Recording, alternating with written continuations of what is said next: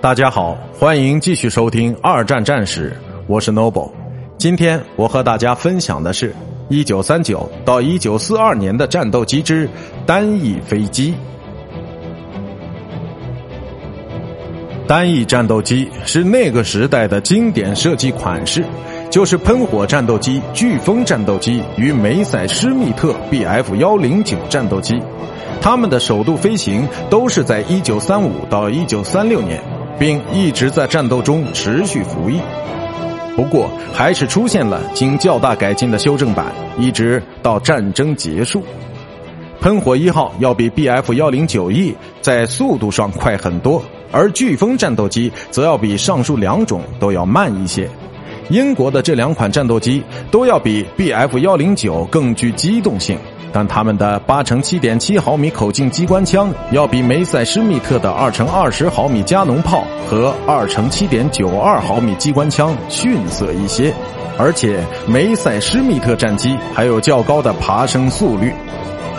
一九四一年，后继产品幺零九 F 型战斗机在性能上超越了喷火五号战斗机。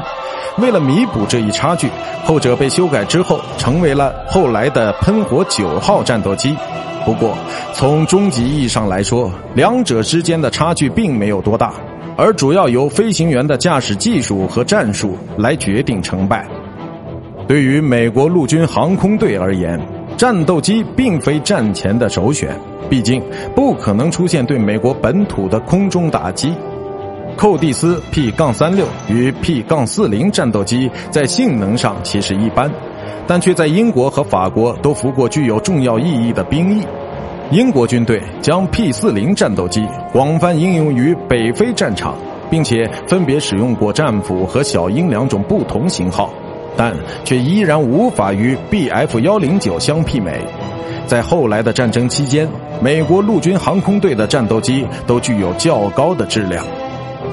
早期的苏联战斗机都是一种混合机型，并由于较低的生产标准和低水平的飞行员培训，而使其情况十分糟糕。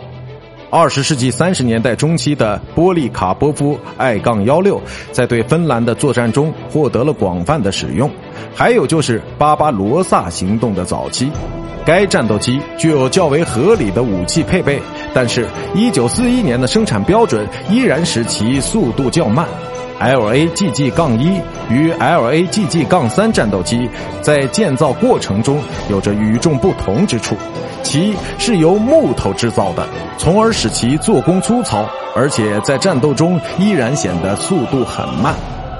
苏联的米格杠一和米格杠三型号战机在较高海拔处依然表现出极佳的性能，但是它们在其他地方依然让人感到失望。后来，不同款式的雅克系列战斗机开始设计建造，这一系列在1942年开始于雅克杠七型新设计，其在后来的战争中开始获得了更进一步较为成功的发展。在战争早期，日本陆军的战斗机展现出与海军零式战斗机不相上下的特性。他们的优良机动性使其在面对更早款式战斗机时体现出较大的优势，而那些旧款是在盟军1941到1942年专门为太平洋地区配备的。